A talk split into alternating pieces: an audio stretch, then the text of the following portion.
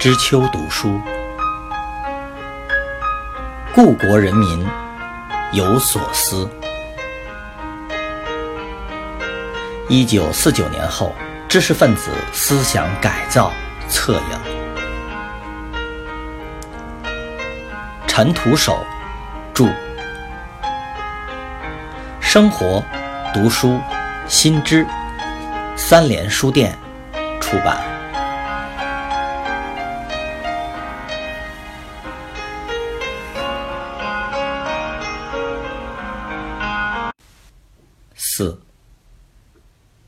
一九五七年四月六日，中宣部部长陆定一在杭州做报告，数年来第一次在公众场合表扬了马寅初。你们浙江有马寅初、邵力子两位先生，他们主张节制生育，提出这个东西很好。现在江苏、浙江每平方公里有两百八十八人。比世界上人口最密的比利时高得多，他是一百七十多人。所以啊，江浙这个地方提出这个问题，完全可以理解，有道理。陆定一在报告中还是有所批评的，但批评力度真是弱化至极了。有的时候，马寅初他们偶尔说些话不大很科学。比如说，假使人口增长了，将来就不能同人家和平共处，要打仗侵略人家，这一点就有点马尔萨斯了。只有这一点点，很多还是好的嘛。应该有分析，哪一点对，哪一点不对。他们的意见基本上是好的，而且完全可以理解。鉴于一九五七年四月六日。陆定一同志在杭州市的报告，但是这种有限的赞同、欣赏只能是昙花一现。转眼到了一九五八年二月，中央宣传会议确定进行社会科学理论批判，党内高层已经悄声的把马寅初列入了批判的预设目标。一九五八年二月九日，中央宣传会议上，首先就确定了三条近期的任务。一是社会科学进行理论的批判，二是所有知识分子都要分批下放，三是学校要搞勤工俭学。中宣部设想的理论批判规划中，马寅初已是榜上有名。一九五八年三月五日，市高校党委召开各学校党委书记会，由北大党委书记陆平。转达中央书记处对科学院、高校双反运动的指示。在学校中，只是搞三勤不够，应当搞教学质量，培养干部的质量。学生不红不专是最大的浪费。发动群众辩论，除大字报揭发，对大知识分子可一般开小型会，个别的可以开大会。这就意味着中央已同意这样两个步骤：群众可以出大字报揭发，对个别大知识分子也可以开大会批判。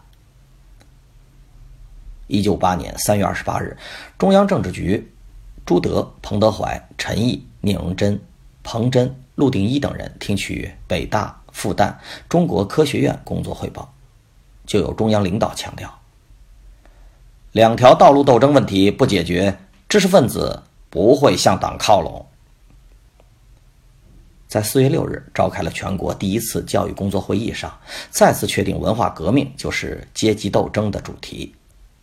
会议纪要提出，教育和生产结合，教育服从于政治，就有阶级斗争，会有算账派、观潮派。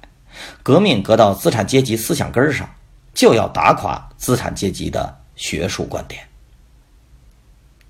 鉴于一九六二年市委大学部整理的《高等教育工作三年大事记》，至此，通过阶级斗争整肃知识分子队伍的理论阐述和工作部署已经完成。北京市委由此开始布置相关烧教授的计划，提出要猛火攻，慢火炖。虽然市委大学部副部长宋硕曾说：“有理。”有利有节，不搞斗争会儿，典型批判暂时不搞。大字报过多时要做个别工作，对年老有病的要保护。鉴于1960年市委大学部、市委大学科学工作部1958年至1960年大事记，但他在4月8日的会上已经改变声调，主题变得非常激昂。发动群众靠大字报造成声势，要三接三打，即接思想、接盖子、接矛盾，打破情面，打下架子，打下尾巴。凶猛的运动开展之后，各高校都使劲的加柴拱火，使局面很快失控。陆平把校内的局势说得很严重。北大的青年学生中，大多数是走粉红色道路，老教师中白砖是多数。他独创性的开办了所谓“北大西瓜田”，让当事人认领，从个人的西瓜中。抽出观点问题，结合人物进行辩论。清华大学大力推荐与名教授张明涛决战的经验，动员一大批师生揭露张与党不正常的关系、教育与科学的路线问题，迫使张在讲绪论课上先做了四十五分钟的检讨。市委大学部。宣传部曾举办了四次教改经验交流会，广泛传播各高校的斗争经验。到会的领导人每次都嫌运动进展过慢，讲话中多有批评之意，加重了会议上的凌厉气氛。教育部副部长黄松龄每次到会都会再三强调斗争的主题。对于资产阶级教授，要在政治上、思想上加以孤立。肃清他们在群众中的影响。市委宣传部部长杨树一在告诫与会者：资产阶级思想的老巢是在教学、科学研究中，必须挖他的祖坟。鉴于一九六二年四月七日市委大学部五八年双反和教改经验交流会的情况和问题，据统计，在一九五八年的下半年。北大文科各系对资产阶级学术思想进行了一次集中的批判，受到批判的教授有十七人，其中最为醒目的就是校长马寅初。但是这场大批判却是虎头蛇尾，声势做得很大，嗓门喊得很响，但不到几个月的时间就低调的吹号敛旗了。众将们又习惯性的等待下一次斗争的呼唤。一九五八年至一九六零年，在北京高校有一个奇异的现象，就是斗争鼓动最闹、战火烧得最旺的时候，领导层又怀有担忧之心去败火，去说一些留有余地的话语，努力显示政策怀柔平衡的一面。火力强弱变化的根由，当然有物资匮乏、民心波动等外界因素的影响，跟高层貌似饱满而又脆弱的。疑虑心态有关。高层在一些胜算败算的时间节点上，并不想过多的刺激知识界，避免树敌过多，招致政治上不必要的无谓麻烦。一九五八年十二月二十六日，政治局委员、市委书记彭真召集北大、清华等十二个高校党委书记，重点说明三年来。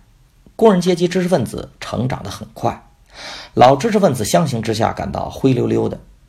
批判到这个时候，要转到着重在具体工作当中团结帮助他们。一九五九年一月，全国教育工作会议上，也一反以往对资产阶级教授猛攻的势头。会议纪要委婉地说道：“在党委领导下，教师在教学中发挥主要作用。”教学相长。会议指出，有些地方有一场混战的情况，强调贯彻百家争鸣，教学改革不提口号。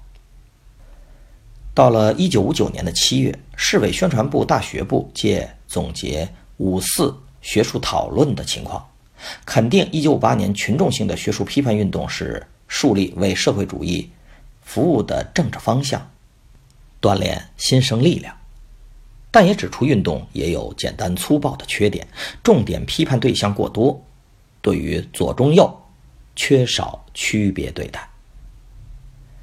鉴于一九五九年七月十日市委宣传部办公室关于五四学术讨论的情况报告，一般来说，文件中的话语说到了这个地步，各单位就明白这一场批判到了收尾的阶段，刀剑入库，鸣金收兵。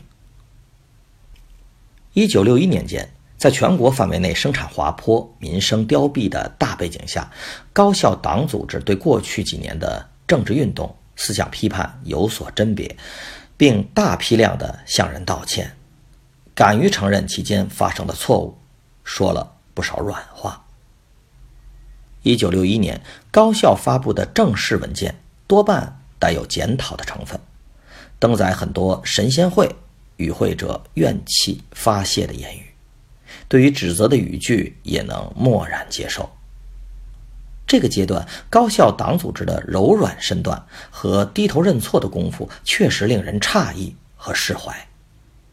他们承揽过错的程度，甚至超过老教授们的想象。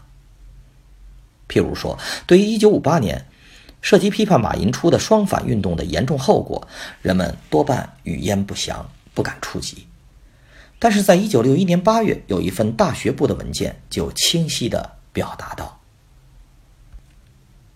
重点批判对象过多，对于左中右缺少区别对待，对于某些有错误的学术思想的人，不适当的扣上反动、白旗等政治帽子，对这些人的学术成就有一概否定的倾向。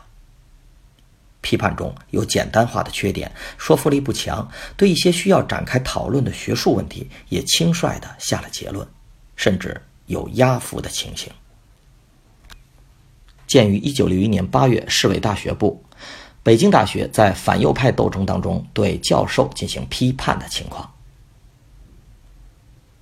这些近乎真实的历史性结论在当时就已经做出了，对运动的恶劣效果也是。明了在心的。可是，转眼到了一九六三年，这些曾经暖人心的甄别语言，刹那间都随风逝去。政治形态很快又恢复到了原来凌厉、无情的本色。